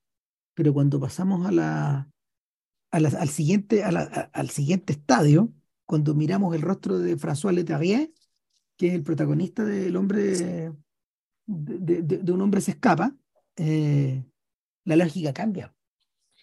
Yo la semana pasada recuerdo que dijimos que en realidad Leidou era el único modelo de esa película. Y que el. Pero, va camino a, va camino a. Claro, y que, y que el, en, en, ese caso lo que. Y por lo tanto, ahí era mucho más evidente, digamos, lo que, lo que Schrader llamaba la disparidad.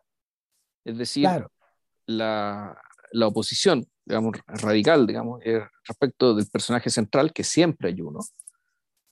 Al menos esta trilogía, lo que, lo que llama la trilogía de la prisión, eh, y vamos a hablar por qué se le llama la trilogía de la prisión, eh, que siempre, siempre está, digamos, esta disparidad entre este personaje central y el entorno, digamos, la, la, fauna, la fauna que lo rodea. Y claro, el, en la primera película, efectivamente, este, el personaje Leidou, digamos, el actor Leidou, era, vendría a ser el, primer protomodelo rodeado de, de, de, personajes que sí actúan dramáticamente, aún. Claro. Salvo quizás la niña, ponte tú, la niña más chica. Que también, también tiene algún sesgo, también tiene algún sesgo del modelo. Pero cuando ya llegamos a la siguiente película, eso cambia radicalmente. Ahí hay una especie de, de unidad estilística en ese, en ese departamento, en el departamento dramático. Y acá, eh, acá el cambio, aquí, aquí todos son modelos, todos, son, todos son modelos o todos están actuando en esa lógica, pero eh, lo que separa a Michelle ya es otra cosa. Es una suerte de, es una suerte de madera existencial. O sea, en realidad Michelle está navegando a la contra y eso lo separa de estos, de estos sujetos. Eh, incluso está navegando, está a pesar de que, a pesar de que le encuentre, eh, a ver, a pesar de que le encuentre cierta empatía en la forma en que sus cómplices o los tipos que lo reconocen en la calle, eh, o que lo han visto en el metro, cuando, cuando está, está, es otra secuencia fascinante con sonido directo de, del metro y, y, Michelle se está entrenando a sí mismo para robar, para robar una cartera ocupando casi un truco de mago, doblando y desdoblando un, diario sobre, sobre el pecho de un sujeto al cual le, retira su billetera. Eh, bueno, en ese punto ya es, donde lo reconoce Y lo reconoce un igual. O alguien que parece ser un igual y, y, y, viene la secuencia de la educación de Michel, donde este tipo lo entrenan para, para actuar en conjunto. Y esa secuencia de alguna manera es la transposición de Bresson enseñándole el método a, los, a sus modelos. De alguna forma. Eh, enseñándoles a desaprender eh, la actuación cinematográfica, trabajándola de otra manera. Y recordemos que esta película se estrenó el mismo año que Shadows, ¿no es cierto? Claro. Entonces, y, y, en Shadows. Y, no, es, que diga que, no es que diga que lo que hace Casavet con sus actores sea lo mismo, sino que, que decimos que los modelos, pero lo que estamos viendo es que, que efectivamente ya había conciencia respecto de que el cine necesitaba eh, es, ser tratado de otra manera, desde el punto de vista actoral. Que esto, que esto es plástico, que va cambiando, que en el fondo la manera de, la manera de representar la realidad eh, se tiene que ir, se tiene que ir eh, adscribiendo a, a pulsiones, a modelos, a técnicas, a estructuras que reflejan eh, o que den cuenta de, de, lo que nos, de lo que rodea, pues, de lo que nos rodea, de lo contemporáneo. Es interesante que este señor de casi 60 años eh, va en la misma dirección que va en la misma dirección que estos otros discípulos que no pueden creer lo que están viendo. O sea, si, si efectivamente efectivamente eh, queda en pelota después de ver Pickpocket. No. Una de, una de las cosas que, que, que, Godard, que Godard hizo con mucho interés, ya una vez bien enrollada, enrielada su carrera, fue apartar un espacio para ir a ver el rodaje de, de Lazar Baltasar como un discípulo, para ir a sapear, porque, porque simplemente, bueno, aparte de que en el rodaje conoció a su futura señora, digamos, a uh lo que le impresionaba, bueno, es el permiso de haber, el permiso Bresson de haber ido, ya ven, ven, a, ven a mirar. Entonces, eh, y, es algo que acaba por empujarlo al final en otra dirección más, digamos. El, estaba pensando al mismo tiempo, estaba pensando en la tercera secuencia, en la tercera secuencia excepcional que, que, que producto de la, producto de esta secuencia, de, producto del, del, de la secuencia del metro, de la reeducación de Michelle y por lo tanto de, su, de, su del subsumirse eh, en el subsuelo, ya, ya en el bajo mundo, ya no, no, solo, no solo en su subsuelo, sino en el bajo mundo, un bajo mundo que le permite de hecho empezar a ganar dinero, pero interesante, solo para acumularlo, no para, no para gastar nada de, encima, para no atraer sospechas. Eh, Michelle participa en algo que, que, que algunos críticos han denominado el éxtasis del robo, the ecstasy of theft, que es la escena de la, escena de la estación de tren. Mm. Y, y, que claro, esa, esa, es la escena culminante de Pickpocket. Desde el punto de vista... eso, es un ballet. Sí, pues un ballet. Ahí están todos coordinados y, y, y ahí es donde... donde es un ballet, eh, es Brasil, del, es Brasil del 70 esa hueá. Claro. Por eso te digo que esos cabros, cuando ven haber visto la película, oye. ¿Te imaginas, güey? Pero no, o sea, cagamos, te pones, te pones sagalo, te pones sagalo estando esa gente, entonces, nada que hacer, no hay nada que hacer ahí. Eh, es fascinante, no.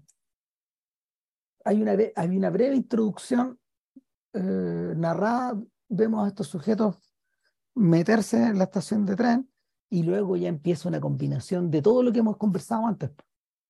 Las posturas, los lugares, los gestos, los rostros, las manos, los espacios, la música, el montaje, el movimiento, la estasis. Te pasaste.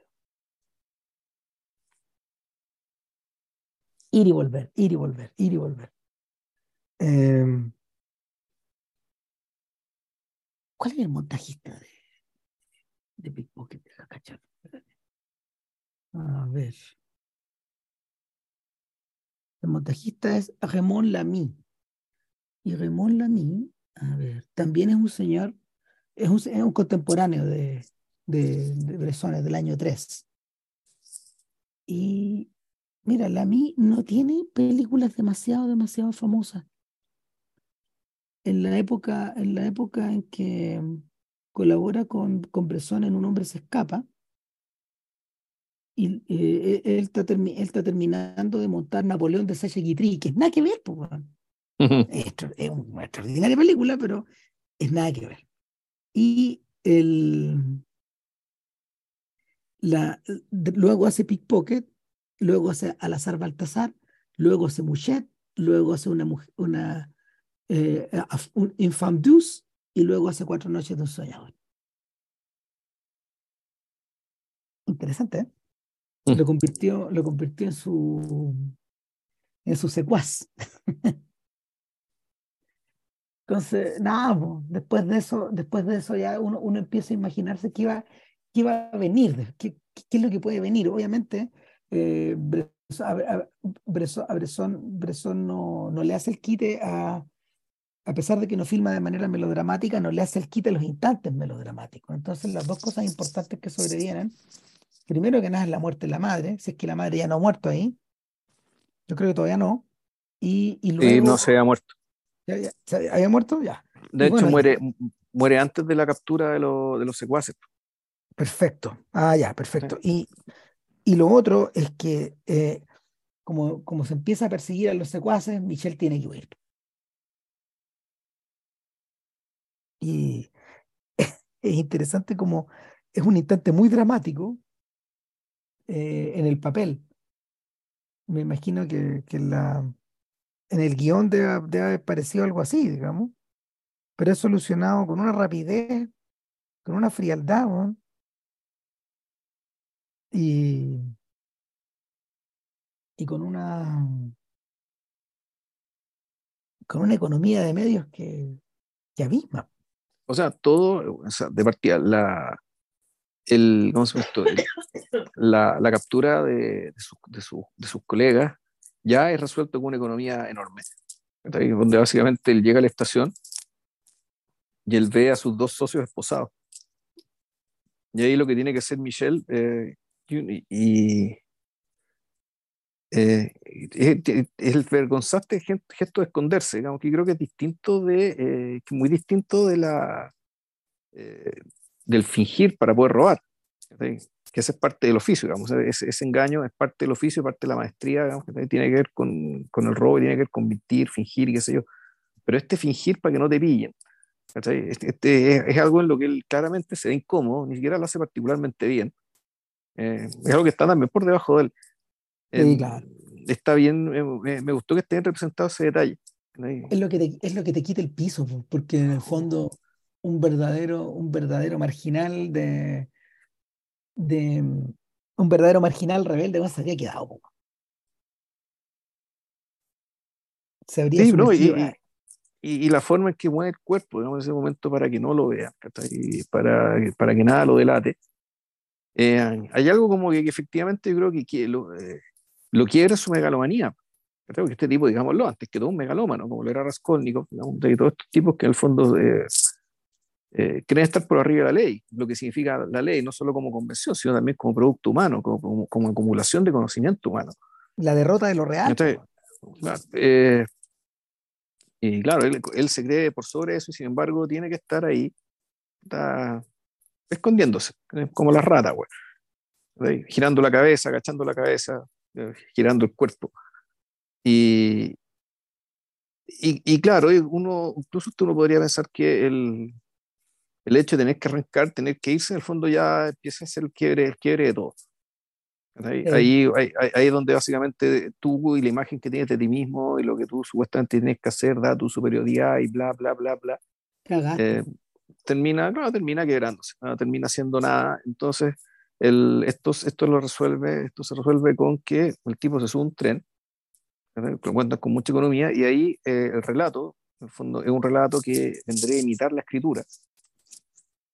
O algo así, este que no usamos escrituras de donde, digamos, da cuenta que estuvo en, estuvo en, estuvo en Milán, después estuvo en Londres, en el fondo una, un elipse de un, elipse de cosas sin importancia también. Y, es, eh, y, es, interesante esto de que supuestamente es una película que, que en cierto sentido también se trata de, de eh, se trata de, del devenir de un espíritu, de un espíritu que evoluciona, un, un espíritu que crece, un, un, espíritu que va hacia un fin que va hacia un fin que ya fue por lo demás, ya fue anunciado. Y, y que sin embargo, no sabemos si por razones de costo de producción o porque el, eh, se asume que cuando este hombre sale de su elemento y sale en fuga, él un poco ya no es él. Por lo tanto, ya no merece ser seguido.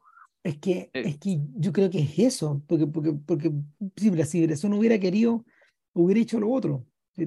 Había una forma, pero lo que, lo que descoyunta a Michelle es que toma la decisión contraria a la de Michel Poicart. ¿Te acordás que cuando discutimos que Michel Poicart, en vez de irse a Italia, como tendría que haberlo hecho, después se va al corazón de la tormenta, se devuelve a París. Claro. Y se devuelve por la liberalidad de volver. Sabe, sabe que lo van a freír ahí. Pico. Se devuelve. En cambio, esta rata. Llega un momento en que dice, o, yo no arranco, o en el caso de él, yo diría, ya me cansé de arrancar. Porque arrancar también cansa. Exacto. Entonces, no más. Y, y Michelle va y enfrenta, enfrenta como un payaso su destino trágico, fascinante. Agarra para el hueveo, a su destino trágico. No, no hay un pacto fáustico ahí. que, le, que le permita cambiar de apariencia o ni zafar. En, cambio, esta, en cambio, esta rata se vira. Claro, y uno podría decir que el, el, hecho de que la, rata se vire eh, eh, es interesante. Él cuenta más o menos lo que le pasó. Eh, pero el hecho de que se vaya y que, se y que siga siendo el mismo, ¿ah? que por lo tanto que el, no, no, evoluciona, sino que más bien persevera, pese a, a, la evidencia en contra que ya se le vio, también da tiempo para que le pasen cosas allá. Sí. Eh, cosas que no, no, nos cuentan en directo, sino que las cuentan una vez que este sujeto vuelve. Eh, entonces, claro, ahí uno podría decir que se, se precipita todo. Ya, eh, en el sentido de que. Carajo. Entre que sea el carajo, por un lado, o básicamente este tipo toma, la, toma la decisión de madurar. Ahora, y ahora la, la, la decisión de madurar eh, no la toma cuando, por dejar de robar, sino que la decisión de madurar la toma cuando decide hacerse cargo del niño de Jacques. Del niño de este, no él, ¿cachai? que en el fondo es Jacques. En ese sentido, por eso es que la idea está de que Jacques sea una especie de no él, o de una mitad de él. Eh, puta, tiene sentido, digamos, porque queriéndolo no, digamos, las acciones de, de Jacques son las que obligan o terminan impulsando a este sujeto a convertirse en otra persona. Ahora, lo interesante es que para poder convertirse en esta otra persona termina haciendo lo mismo. Pues, pues, a esta altura es lo único que sabe hacer. Eh, claro. Y, ahí, claro, y, ahí es cuando cae en, puta, en una secuencia que, que, que en la cuarta secuencia creo que a la que te referir, aunque es la secuencia, la segunda secuencia del hipódromo. El, eh, y esto de que básicamente el, criminal siempre vuelve al lugar del crimen. Y, y, vuelve vuelve un poco para cerrar un destino, para cerrar un círculo, un ciclo. Ahí las cosas terminan donde empezaron. Mm. Ahora, no sé si vale la pena contar el spoiler o decir eh, de que... No, yo creo que hay que hablar del final, o sea, cuando, cuando Michelle vuelve, eh, Jan está embarazada. Jan ya entró, tuvo una relación con el amigo, el amigo la abandona, eh, y, y ella queda con el hijo, una criatura, un niño muy pequeño, de manera que después de cuidar a la madre de Michelle, ahora tiene que cuidar de su propio hijo. ¿Y qué fue la hermanita? No sabemos, lo pasó todavía perra con la hermana también. Lo más, que mal, este tipo estuvo dos años afuera. Ahora, el personaje no aparece, ¿eh? el personaje del hermano no aparece, tal vez un poco para, limpiar, para volver todo más metafísico, que estoy por todo más, más mítico para, eliminar cierta complejidad, porque el personaje, ese personaje desaparece. Ahora, es raro que desaparezca porque el perfil que se nos ha dado a este personaje es que ese personaje no debería desaparecer, esta hermanita no mm. debería desaparecer. Sin embargo, desaparece. Ahora, ahora bien, eh, lo otro que ocurre es que Michelle mantiene a Jan y el hijo de Jan con un trabajo legítimo. Eso es lo otro interesante. Eso también es parte de una decisión moral, que, que este personaje, si la primera fue una decisión inmoral, esta es una decisión moral. Y tampoco hay un gran énfasis en contarnos qué es. Sin embargo, en el cierre del círculo, nuestro personaje toma la decisión de volver a darse una vuelta por el hipódromo y, no se sabe si porque ha perdido práctica, porque le interesan otras cosas, porque ya no ve lo que su antiguo yo veía, eh, de inmediato cae. lo que pasa es que un tipo lo embauca. Como que se le acerca y, le hace creer que, oye, puta, y el tipo como que eh, sospecha que este tipo que, le está hablando tiene plata, entonces dice, puta, este, este esto es plata fácil. Claro. y sucede que, bueno, contarlo en simple, digamos que esto es una escena que en cierto sentido refleja, es, una, el mimic, digamos que en, en, inglés sería el mimic de, de, de la escena inicial. Claro. Pero, pero en otro sentido, digamos, por cuanto la, la supuesta víctima en realidad un Paco que estaba recontradareado, que en realidad lo estaba buscando a él. O, Probablemente, o, a, cualquier, o a cualquier otro. no, eh, a mí, para mí lo interesante sería que, que, este Paco, claro, que haya sido dateado por el otro Paco. Dos años después, no creo. Dos años después, de más que sí. O tal vez porque el otro Paco lo ha visto en la calle y dijo, chuta, volvió Michelle, weón. Volvió, weón. Después de dos años desaparecido, que está ahí. Veamos si está en la misma, weón. También puede ser. Sí, pues.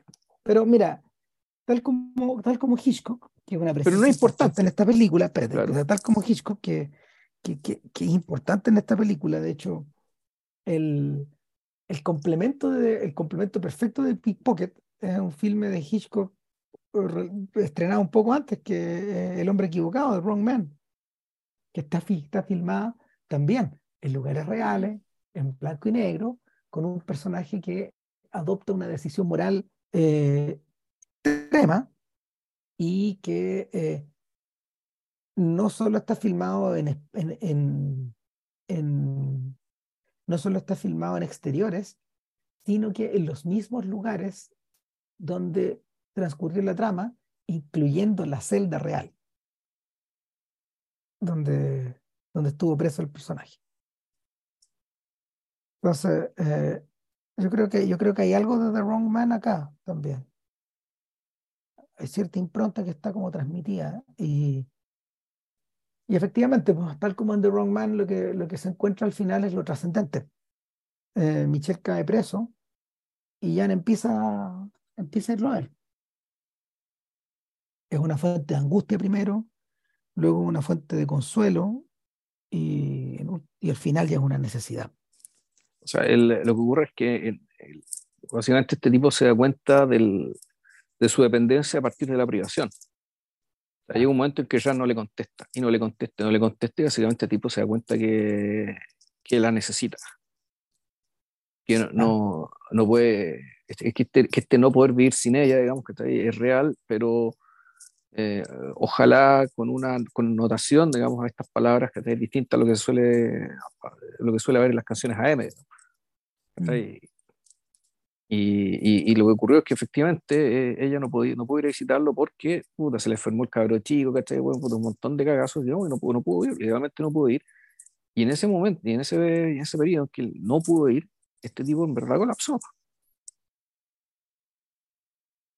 Y, y, ante, y ante esa realidad, digamos, y, y, básicamente ah, el, ante, ante esa realidad ante la cual él, ya no puede seguir engañándose, porque uno podría pensar que la maduración principalmente consiste en ser incapaz de autoengañarte. No esa es la madurez. Mm. El, este tipo, ante esa constatación, digamos, de puta, cierra, la, cierra la película con la frase en cuestión. Que, que, la, eh, y que básicamente es la que fue anunciada al principio de la película, digamos, y, y esta fábula eh, se cierra. O sea, ¿cuán largo tiempo me tomó para llegar hasta ti? Exacto.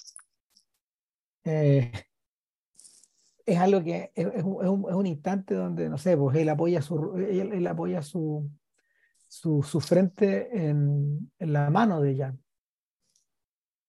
claro, separados por una reja. Separados por una reja, claro. Y claro que... Schrader, Schrader ha citado esa escena en American Gigolo en Light Sleeper y en The Card Counter, a la pata de la cueca. eso todavía no la veo. El, claro, el, la interpretación de ya que estamos con, eh, con Schreiber, digamos, yo creo, un poco para cerrar la interpretación que él hace respecto de que, eh, bueno, él dice que estas tres películas, el, desde el cura rural, condenado a muerte, y Pickpocket les llama la trilogía de la prisión. En el entendido, digamos, de que los tres personajes, en cierto sentido, son prisioneros de algo y que lo que vemos en la película es básicamente su liberación Claro. Em, bueno, en el caso, el caso de la segunda película es evidente. es, un condenado a muerte que está en una cárcel de los nazis, que ya pasa. En la, en la primera película, claro, ¿cuál es la prisión? La prisión, uno podría decir, es, ¿hay una prisión? Sí, en realidad hay más de una. Em, por una parte, es naturalmente que el, oficio mismo, digamos, que, que, hace esta persona una víctima, es una liberación, pero en realidad el, la verdadera prisión es la existencia misma de este personaje, en realidad estaba condenado desde el nacimiento, digamos, como lo, lo mencionamos anteriormente. Eh, y donde, claro, digamos, la, la, la, liberación, y esto no lo mencionamos cuando hicimos el podcast, digamos, que usted, se produce eh, básicamente a través de la gracia, a través de un éxtasis místico, que él ni siquiera buscó. Ah, y, antes de la aparición de la cruz, de, de, esta cruz, de esta sombra de la cruz que hace apología de, de la, de la Iglesia Católica Apostólica Romana, digamos, y el catolicismo como única religión verdadera, lo que tuvimos fue, literalmente, una, eh, la muerte de un, de un, iluminado, digamos, que antes de morir vio lo que mm. supuestamente va a ver después de morir. Y que la, la, la, liberación real de la que estamos hablando es esta. ¿ya? Ahora, es una liberación naturalmente involuntaria porque él se enferma de cáncer, digamos, y esa, esa enfermedad, digamos, que es parte, de la, es parte también de su propia prisión. Claro. Y uno podría pensar que eh, el hecho de, eh, de, ejercer el, de ejercer el sacerdocio, digamos, que es una prisión, pero a la vez le dio las herramientas para poder, una vez enfrentándose a la muerte, digamos, y a su, inminencia, em, encontrar y ver lo que tenía que ver. Y lo que la, lo que la película nos sugiere. El, el, caso de la última película, Snyder hace una interpretación que yo creo que es parcialmente equivocada, porque él dice que este tipo es prisionero del carterismo. En el fondo es, una, es un adicto a la adrenalina de robar. Y yo creo que eso es solamente una parte del asunto. El, yo creo que de lo que, de lo que él es prisionero es de, eh, él, antes que un hombre de acción, es un hombre de teorías. Eh, y, y, por lo tanto, de lo que él es prisionero es de de una autoimagen que lo lleva a concebir el mundo de cierta, de cierta manera que finalmente termina expresándose en conductas como, el, como este, la, delincuencia, digamos, este, este actor antisocial, que además tiene elementos adictivos, que tiene elementos eh, que generan endorfinas, adrenalina, digamos, todas estas toda esta drogas autogeneradas de mierda, digamos, que, que hacen que las personas repitan conductas. Pero el, hay más que una dependencia física acá, porque dentro de todo él trata, él, a él no le cuesta mucho, eh, a, él, no le cuesta mucho cambiar de, ¿cómo se llama esto? Cambiar de, cambiar de conducta cuando se encuentra con la realidad, digamos, que está de Jean que está embarazada y tomar la decisión de, vivir de otra manera. El, lo, lo, que me parece, donde está la prisión acá, básicamente está en su megalomanía. Eh, monta eso que acabáis de, de, explicar arriba del propio Bresson y de la búsqueda del estilo. En el fondo, este hombre de teoría o este hombre de un proceso, de un proceso intelectual eh, poderoso, digamos, sostenido, competente, eh, y que intenta trascender eso a partir de una de una más intensa aún depuración estilística. Y, y, coinciden las dos O sea, de alguna forma, de alguna forma, los tres personajes masculinos de esta trilogía de la prisión atraviesan el proceso que el propio Bresson está, está viviendo, este proceso de cambio intenso desde, desde mediados de los 40 a, a finales de los 50. Por eso en realidad el capítulo, el capítulo de, las notas del cinematógrafo, que va de los, del 50 al 59, triplica en extensión al que va del 60 al 75. Porque el corazón de la teoría o de, o de, o de estos intentos de cambio, de esta transformación, ahí. Mira, es moroso llamarle camino de perfección, no, no, no, no, no, no, no. Es otra cosa. Es una transfiguración. No sé. es una refiguración o es el fondo el despercudirse de. Tú, tú mencionaste la palabra, esto de desaprender.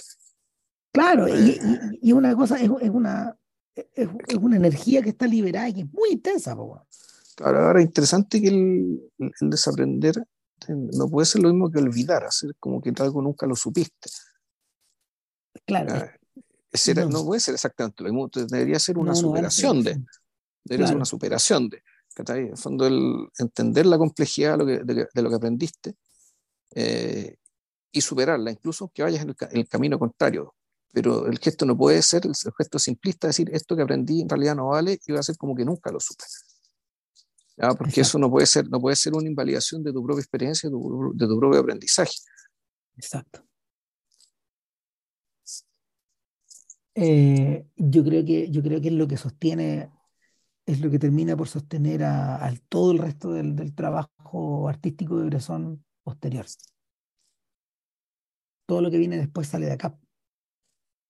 ¿Cuál es la película siguiente? Espérate a ver, porque después de Pickpocket, ¿qué hace Bresson? Mira, interesante, hace el juicio de, Juan, de Juana de Arco.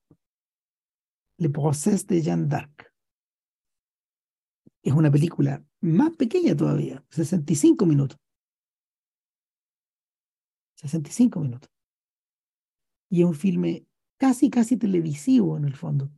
Pero, pero, pero eh, se estrenó en, el Festival de Cannes el año 62, el mismo año de, vivir su vida. Y de ahí al azar Baltasar, hay cuatro años, solo un año claro. un año después, prácticamente son la misma cosa esas dos, eh, tú mismo lo dijiste, el burrito y Muchet. Y, no, bueno, yo, yo pensaba al revés que yo lo que recordaba es que el burrito en realidad va hermanada con, con la arroz, con la plata. Ah, verdad. en el fondo son, pues son películas sobre la circulación. O sea, la circulación de lo que vale todo y la circulación de lo que no vale nada. Claro. Ah, pues, ahí está. Yo creo que ya estamos, porque si no vamos a empezar a darnos vueltas, eh, sobre nosotros mismos y en realidad nuestro proceso de depuración se va a ir al carajo. además que hablamos como 25 minutos más de lo que dura la película. Mal. Mal. Eh, estamos y no sé si nos da el combustible para un tercer Bresson o no. No sé. Una podría ser cerrar, la trilogía con el condenado, el condenado a muerte. Claro. Para, básicamente para perder a los pocos eh, seguidores que le queda esta cagada de podcast, O, o, o, también hay un tema que uno quiere realmente hablar de otras cosas también. También puede ser, así que no sé, ahí vemos. Ahora nos vamos a un ejercicio de, introspección ¿ya? Eh, para ver de qué vamos a hablar la próxima semana. Y sería todo, señores. Ya, ahí nos estamos viendo. Eso, estén muy bien y coraje. Cuídense, nos vemos.